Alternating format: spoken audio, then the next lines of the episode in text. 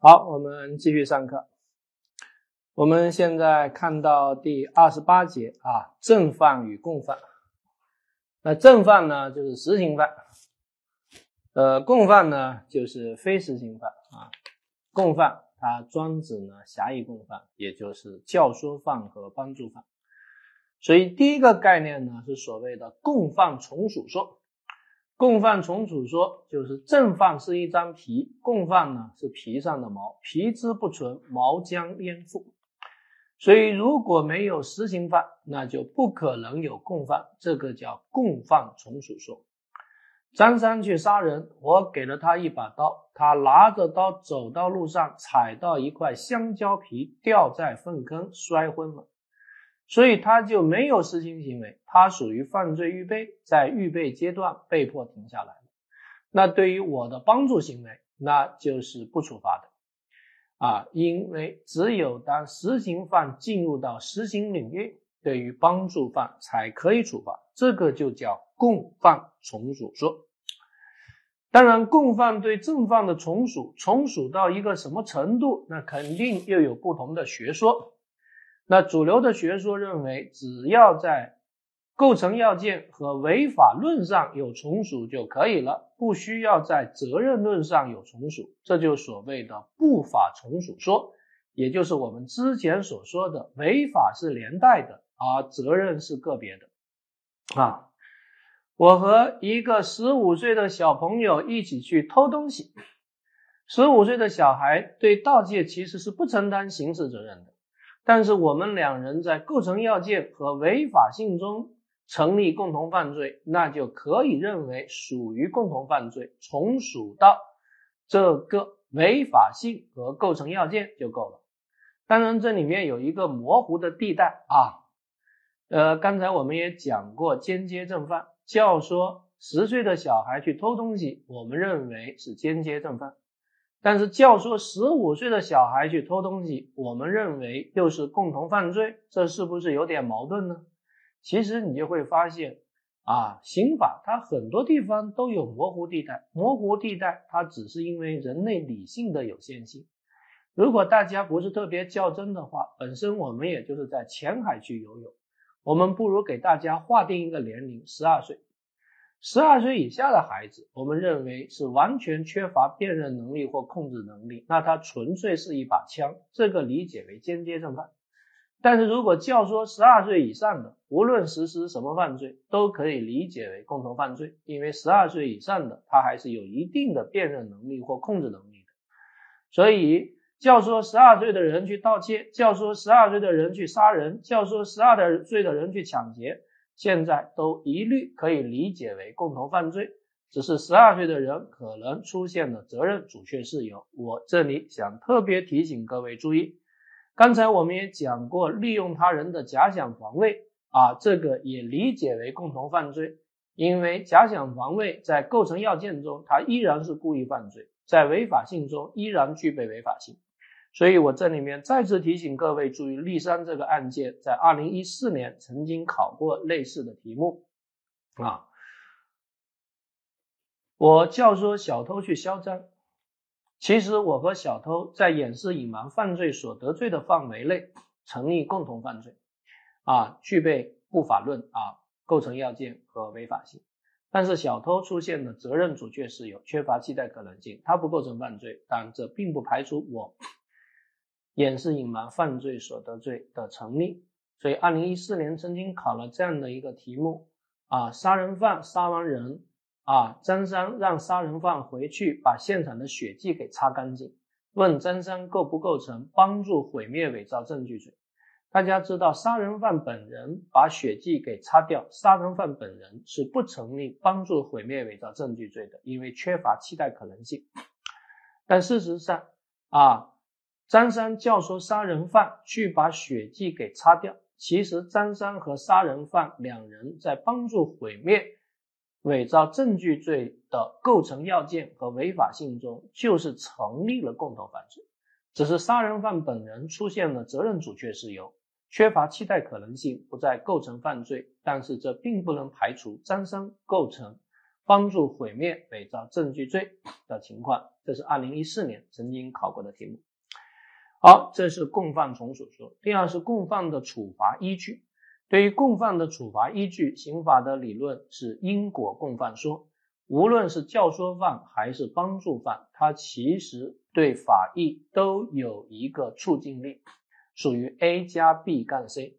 啊，B 是实行行为，那 A 是教唆行为或帮助行为。你对实行行为是有促进力的，A 导致的 B b 导致了法益的侵害，这是典型的 A 加 B 杠 C。所以这就意味着教唆行为和帮助行为跟结果都具备因果关系。那我们现在来具体看一下帮助犯，大家要抓住帮助犯的本质，帮助的本质就是强化犯意，他本来就想去犯罪了，我只是强化了他的犯意，而教唆的本质是创造犯意，让一个不想犯罪人产生了犯意，这个叫教唆，让一个想犯罪的人让他更想犯罪，帮助他让犯罪更的更便捷，这个叫帮助犯。所以，帮助犯的成立条件，首先一定要存在正犯行为，因为如果没有实行犯，那帮助犯就没有可以依附的那张皮。主观上有帮助正犯的故意。什么叫帮助正犯的故意？就明知道自己的行为在促进他人的犯意，依然希望或放任这种行为的发生。啊，当然。根据部分犯罪共同说，帮助犯的认识只要和正犯的认识有重合部分，那么在重合范围内就可以成立共同犯罪。三三啊，让我帮他偷东西望个风，我说没问题，我最喜欢帮人望风啊，我是天下望风第一人。但他其实不是去偷东西，他是去抢劫。那抢劫和盗窃在盗窃的范围内是重合的，所以我依然是可以成立盗窃罪的共同犯罪。那二零一七年就考了一道特殊的题目：张三想去李四家杀人，啊，骗王五说你帮我望个风，我要去李四家偷东西。王五说啊，没问题。所以王五望风，他以为在帮张三盗窃望风，但其实张三是去杀人。那么现在请问？王五是否构成盗窃罪的帮助犯？那很明显，盗窃罪的帮助犯，那就必须要有盗窃的实行行为。但张三没有实施盗窃的实行行为，所以很明显，王五不构成盗窃罪。那同时，王五构不构成帮助犯啊故意杀人罪的帮助犯呢？那显然啊，王五主观上并不想帮别人去杀人，那因此他既不是故意杀人的帮助犯，也不是盗窃的帮助犯。但是非常有趣的是，当年的答案认为，两人其实在哪个范围内可以成立共犯呢？两人可以在非法侵入住宅的范围内成立共犯，因为你是让我帮你去望风，你到别人家去偷东西啊，其实你是到别人家去杀人。那到别人家去杀人和到别人家去偷东西，不就在非法侵入住宅的范围内成立共同犯罪了吗？所以答案后来认为王五可以构成非法侵入住宅的帮助犯啊。当然，如果不是到别人家里去杀人，到别人办公室去杀人啊，张三跟我说你去帮我望望风，我要到他去办公室去偷个东西，我说没问题啊，我帮你望风，但他直接去杀人，那两者就没有重合部分，那对于望风者就不能够进行处罚。好，在客观上，帮助行为必须是实行行为以外的行为，对实行行为起到了促进作用。注意，这种促进作用只要有帮助的可能性即可，不需要实际起到啊帮助作用。因为帮助作用包括两种帮助，一种是物理意义上的帮助，一种是心理性的帮助。啊，张三去杀人，我给他刀啊，这是一种物理性的帮助。张三去杀人，我在旁边吆喝说打得好，打得好，攻打他的下巴，这是一种精神上啊的帮助。那如果主观上想帮，但客观上没有帮成。那可能就是犯罪未遂，但是注意啊，这里面的帮助未遂，我们惩罚的必须还要遵循共犯从属说。他去杀人，我给了他一把刀，他在路上突然昏迷倒地，作为这种帮助未遂是不处罚的。为什么这种帮助未遂不处罚？因为实行犯没有进入到实行行为。但如果张三拿刀往李四身上劈了过去，李四喷出一股血，张三晕血倒地。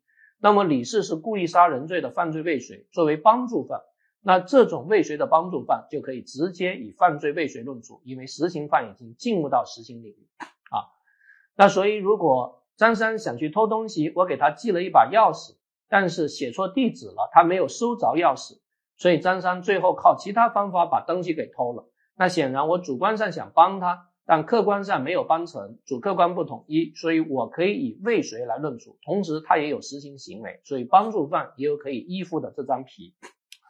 事前通谋的事后帮助，如果事先通谋，事后提供帮助，当然是成立共同犯罪的。但如果事先只是单纯的知情啊，并没有参与通谋，事后提供帮助，这个是不能成立共同犯罪的。那如果事先没有通谋，事后提供帮助，事后的帮助可以单独定性。张三啊，去杀人啊，早上五点钟就起床了啊。李四，你大爷在外面晨练，说小伙子怎么起那么早，起得比鸡都早？你想去干嘛？张三说，当然是去杀人了啊。李大爷什么也没说。然后下午四点，张三浑身是血回来，那李大爷说怎么样？张三说杀得很痛快。啊，李大爷说还不赶快跑！大爷这有三千块钱，拿钱跑路，那大爷构成什么罪呢？构成故意杀人罪，还是构成单纯的窝藏罪呢？我们认为构成窝藏罪就可以了，因为帮助他跑路，这是一种事后的帮助，因为在事前并没有提供任何精神上的鼓励和物理意义上的帮助。但是如果张三去杀人的时候跟李大爷说，李大爷说好，就是应该去杀人啊。你要杀的这个人坏透了，帮大爷好好的教训教训他。回来之后，大爷给你钱跑路，最后他把人杀了，大爷给他钱跑路，那大爷就是典型的故意杀人罪的共同犯罪啊。这个大家也要特别的注意啊，也要特别的注意。还有一种比较特别的现象叫中立的帮助行为啊，中立的帮助行为，它是一种日常生活或业务上的惯常行为啊，所以很张三。啊，来买刀，我有一种不祥的预感。我是五金店的老板，但是张三戴着大金链，上半身赤裸，绣着八十八条龙，啊，胸口上还写着两个字“忍”，啊，肚脐眼上写着“必杀”，啊，不知道到底是忍到必杀，还是必杀要进行忍，啊，总之我搞不清楚，但是我有一种不祥的预感，所以大哥说给我来八十八把刀。啊，我把八十八把刀卖给了他。当天晚上，他杀了八十八个人。啊，请问我构不构成故意杀的帮助犯呢？其实我当时给他卖刀的时候，我也已经有一种不祥的预感。但是很明显，我们认为这只是日常生活意义上的帮助，没有必要以犯罪论处。法益作为入罪的基础，伦理作为出罪的依据，这种行为在道德伦理中是容忍的，没有必要发动刑罚权。如果这种行为要发动刑罚权，社会秩序会大乱。因为我们每天的日常交易行为，我们可能都要进行审查，那这种审查的义务就会使得日常生活变得沉重不堪。我是外卖小哥，最喜欢到娱乐城去送外卖，因为我知道娱乐城的小姐姐从事特殊职业，所以每天我都给他们去送外卖。那请问我构成协助组织卖淫罪吗？因为如果他们不吃饭，他们就没法提供卖淫服务。客观上似乎进行了帮助啊，而且因为我送外卖送的特别勤快，对于这些人也进行了精神性的鼓励。但是很明显，送外卖只是我的工作，因此并不构成协助组织卖淫罪。除非是有一天我送外卖的时候，我发现娱乐城有很多奇奇怪怪的人。这些奇奇怪怪的人我曾经看见过，因为我还经常给公安局送外卖，所以我知道这些都是便衣。所以我赶快在外卖盒上写了一行小字，说外面有警察，请注意。所以小姐姐都看到了这个小提醒。当警察来抓嫖的时候，发现这些性工作者全都衣衫整洁啊，在看小视频啊，读罗翔说刑法。那么这个外卖小哥可能提供的就不再是日常生活意义上的帮助，那可能就构成窝藏罪和包庇罪了。这个大家要特别的注意。总之，用我们的常识来做题，因为法考在这一块考的极其简单。啊，只是以后自各位进入到深海区，那会有很多案件是深不可测的。中立的帮助行为啊，大家其实用常识来做题就可以了。如果一种行为对法益有紧迫的危险性，啊，社会生活也无法容忍，那么发动刑罚权才是正当的。两个人在门口打架，啊，张三一脚踹门过来，说：“老板，给我一把刀。”我说没问题，我卖了一把刀给他，啪的冲出去把人捅死了。那大家觉得对这个老板要不要惩罚呢？那我们觉得惩罚就是合理的，因为法益面临着紧迫的危险啊。但是在绝大多数情况下，日常生活的帮助行为是不能处罚的啊。以后各位会看到很多深海区的问题，但是在考试的时候一般都不会涉及。李斯特别想来学法考啊，所以他抢了十万块钱啊，每张钱上都是红色的血，于是来报班。报班的老师说：“这个钱上怎么有血呀？”你是说你管得着吗？别多问，问多了对你不好。我可以用这血染的钱吗？啊，老师说可以的啊，所以他报了一个班。那么请问收钱的老师构成掩饰隐瞒犯罪所得罪吗？我觉得如果这也构成掩饰隐瞒犯罪所得罪，那么以后正常的商业交易就非常非常的麻烦啊，尤其拿这个现金来买股王。拿现金来买房，那你是不是总会觉得，怎么这哥们那么有钱？难道这个钱不是贪污得来的吗？难道这个钱不是贩毒得来的吗？那是不是都有可能构成相应的犯罪呢？所以，日常生活意义上的帮助行为啊，法益作为入罪的基础，伦理作为出罪的依据。如果一种行为在道德生活上是社会生活上是容忍的，那就没有必要发动刑罚权。只不过深海区的内容从来都是深不可测。因为人类事物就是那么的复杂，啊，我们只需要在浅海区把泳姿给练好就可以了。多年以前，我曾经碰过一个案件，啊，老大呢因为寻衅滋事被抓，老二和老三听到老大被抓吓坏了，于是打了一辆车准备跑路，然后在出租车上，老二和老三就不停的交谈，说警察什么时候会把我们给抓起来啊？那么司机听到了这一切，依然开车。啊，知道老二和老三在逃，那大家想一想，如果你是司机，你怎么选择？我想你无非有三种选项：一种是勇敢型，鉴于你们两人是犯罪分子，是犯罪嫌疑人，我不为犯罪嫌疑人服务，现在请你们立即下车。那可能等待你的就是被暴揍一顿。那么第二种就是智慧型，跟啊犯罪分子周旋，非常智慧的开到了派出所，这的的确确是智慧型。但是人有可能有那么智慧吗？当你那么的有智慧，可能低估了犯罪分子的智商啊！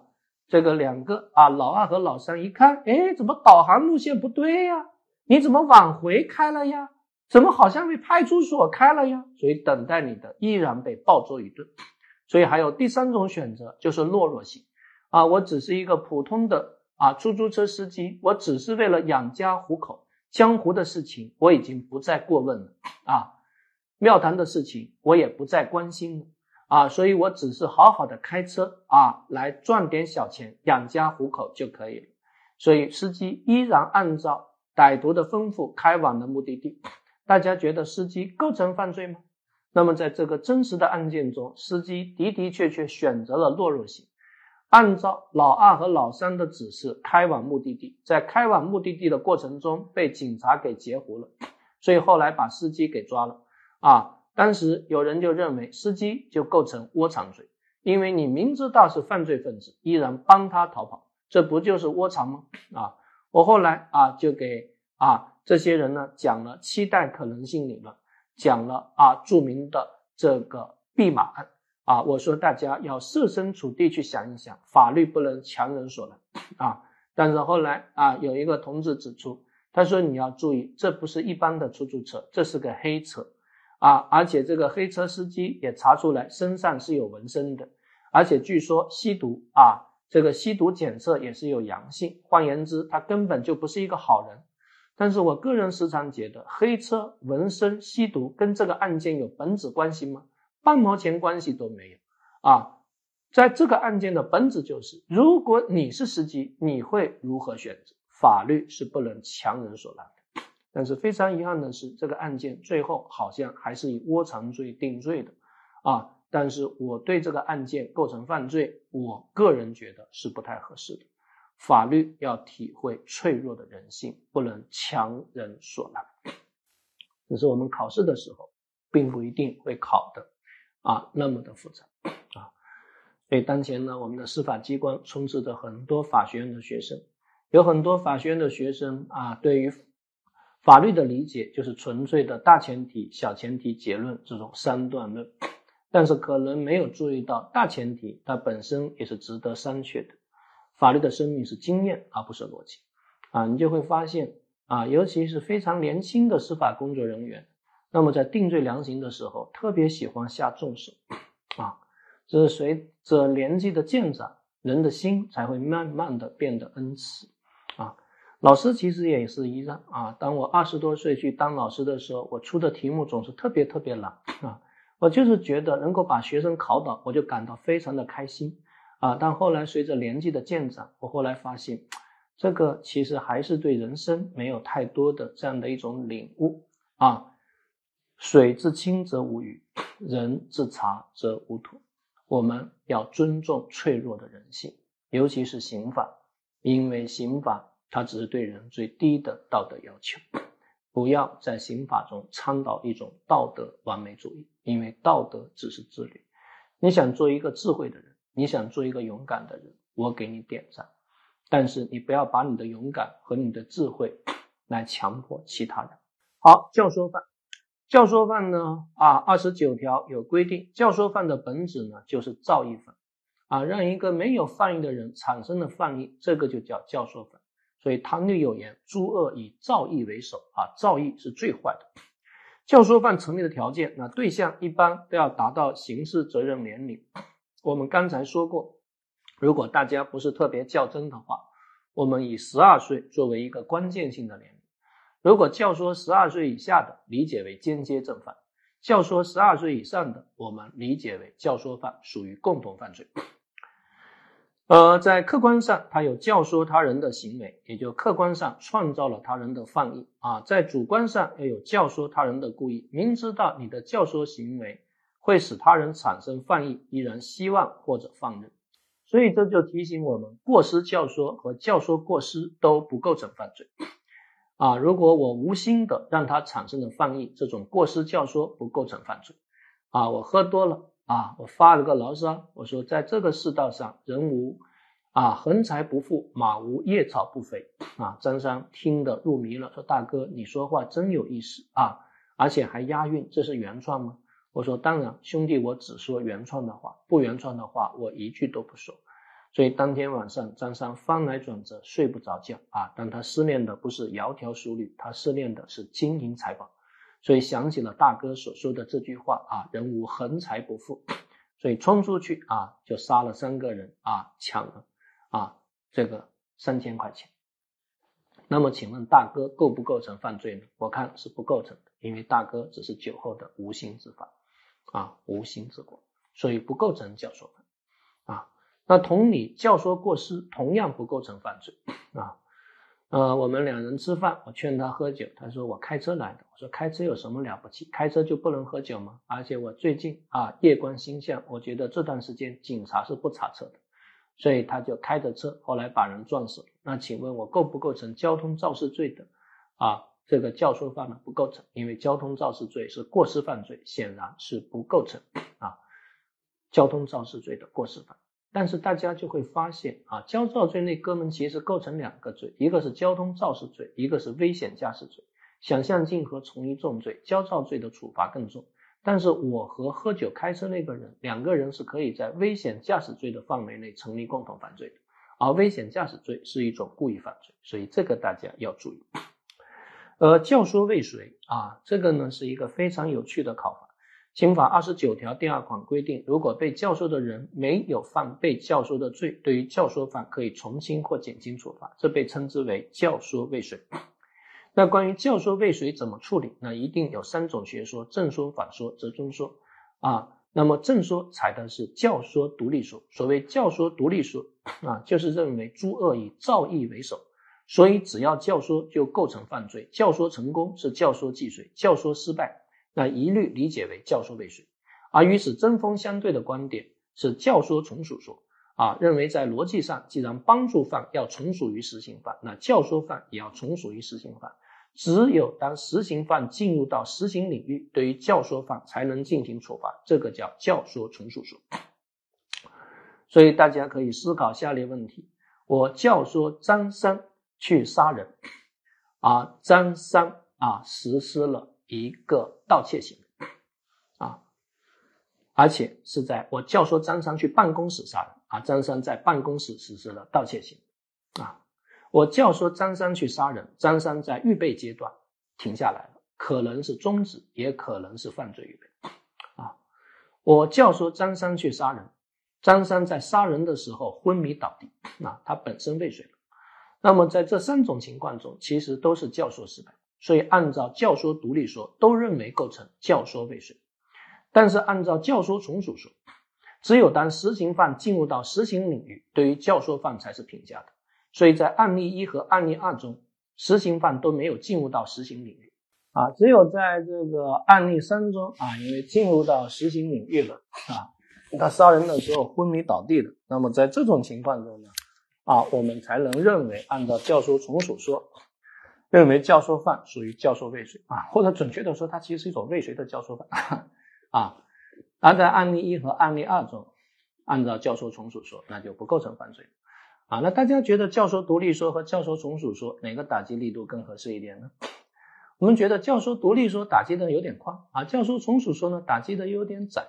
啊，其实还是折中说比较好一点啊。那至于什么叫折中说啊，我也不想说了，因为反正也不会考。这两种学说呢，各位都要进行掌握啊。所以在呃二零一二年就考过一道案例分析题啊。张三的老婆对张三说：“咱可得把东西偷回来。”所以他去偷东西，伺机作案，但没有发现机会，所以就把啊被害人家的车给砸了。啊，那很明显，这哥们成立盗窃罪的犯罪预备，同时单独构成故意毁坏财物罪。现在问他老婆成立什么罪？当年给的答案认为他老婆构成盗窃罪的教唆未遂。那显然这个参考答案，那直接根据的就是教唆独立说给的答案。但是后来在评分的时候呢，那评分细则也指出，如果考生按照教唆从属说认为不构成犯罪，也是可以给满分的。那如果用两种观点作答，那我觉得就应该加分。所以呢，大家这两种学说呢都掌握。那你要问我个人的观点，哈，我的观点呢肯定是折中说啊，我的观点呢是折中说啊。这里的折中说其实就是如果没有根本不可能侵犯法益，那当然是不评价的。所以如果我教唆张三杀人，张三给我拍了一个耳光，直截了当给拒绝了，那这没有侵犯任何法益，那我觉得呢，这个是不构成犯罪的啊，这个是不构成犯罪的。好了。大家这两种学说都掌握就可以了，教唆独立说和教唆从属说。啊，广西呢就曾经发生过一个连环教唆案，啊，那么张三呢雇了一个啊啊王二去把自己竞争对手给杀了。王二说兄弟就是干这个活的，看我的名字，那干这个活至少得收两百万。啊，张三给了王二两百万。啊，王二想了想，啊，多年了也没有动手了。所以找了王三说：“兄弟，帮我杀个人，给你一百万。”王三说：“没问题啊，啊，一百万没问题。”收了一百万，王三觉得自己也多年没杀人了啊，于是又找了王四说：“五十万帮我杀个人。”王四说：“没问题啊，啊，王四收了五十万，觉得五十万自己杀个人也有点累，所以找了王五说：“兄弟，十万块钱帮我杀个人，先给你五万块钱定金，事成之后再给五万。”啊，王五说：“没问题。”所以王五拿着五万块钱就准备去杀人啊。就按照这个地点啊，到达被害人的公司，但突然想到杀个人才拿五万，这有点太亏了，于是给被害人打电话啊，说你知道吗？兄弟是过来取你狗命的。被害人怕说你这个骗子，把电话挂了。啊，王五觉得受到了侮辱啊，居然把我看成搞电诈的了。我的职业是杀手，居然认为我是一个诈骗犯罪分子，这太侮辱人了。所以第二天登门拜访。啊！保安把他拦了啊，说你想见王总，王总不是一般人能见的啊。王五对保安说：“你跟王总说一说啊，我是谁谁谁啊，你把这张卡片交给王总，这张卡片上写着王总的各种信息啊，王总叫什么，住在哪，小三、小四、小五、小六分别叫什么名字啊？所以王总看到这张卡片啊，于是立即召见王五啊。”然后王总向王五赔礼道歉啊，说不好意思，把你当成电诈犯罪分子了啊，没有想过你真的是杀手。王五说：“对我就是杀手。”啊，啊，王总说，哎呀，这个能不能商量商量？我想先问你一下，他给你多少钱让你来杀我？啊，王五说，你的狗命就值十万块钱。啊，王总气坏了，说这个伤害性不强，侮辱性极强，十万块钱你就要杀我，这样我给你五十万啊啊，对吧？啊，然后王五达成了交易啊，说这样你给我五十万，我就不杀你了啊，但是呢，你呢还得给我一只手指啊，我还剩下五万块钱啊，还他还没给我呢。啊，我得要拿你一只手指去复命啊！再看看是你的手指还是小三的手指，或者随便你买根手指，我不管，反正明天你把手指给我，啊！所以呢，啊，王总不知道从哪搞了一根手指，啊，那么把这个手指交给了王五，王五交给了王四，王四给了他啊，呃，这个五万块钱啊。同时，王五对王总说：“你到越南去躲一躲，啊，这样我就告诉王四说你被我杀了。”那么在这个案件中，各位觉得王二、王三、王四、王五构成犯罪吗？首先，王五肯定构成，王五是故意杀人罪的啊，犯罪中止属于预备阶段的中止啊。同时呢，他还骗了王四五万块钱，还构成诈骗罪啊，对吧？当然，如果他主动要求王总给五十万，这甚至还有可能构构成敲诈勒索啊。总之，这些问题大家可以去分析。但是现在，王四、王王四、王三、王二。啊，包括雇凶者啊，本身张三构不构成犯罪呢？那你就会发现，如果按照教唆独立说，啊，那就构成故意杀人罪的教唆未遂；但是按照教唆从属说，是不构成犯罪。那各位觉得哪种学说更合理呢？是不是教唆独立说会更合理一点？总之，从你的直觉出发啊，但是人类事物太复杂，总之这两种理论都掌握。好，教唆犯的罪名啊，刑法中没有教唆罪这个罪名。所以，如果教唆他人盗窃的，那就直接构成盗窃罪，啊，构成盗窃罪；教唆他人杀人的，就构成故意杀人罪。我这里还有个小问题：教唆帮助犯是什么犯？或者帮助教唆犯是什么犯？或者教唆教唆帮助犯？帮助帮助教唆犯？教唆帮助帮助教唆？教唆帮助帮助教唆？教唆帮助犯是什么犯？啊，大家不要啊头晕了。你就抓住本质，教唆的本质是创造犯，帮助的本质是强化犯。那教唆帮助犯不就是创造了别人的犯意吗？因此他是教唆犯，啊，而帮助教唆犯不就强化了犯意吗？所以他是帮助犯。好，这是二十八章。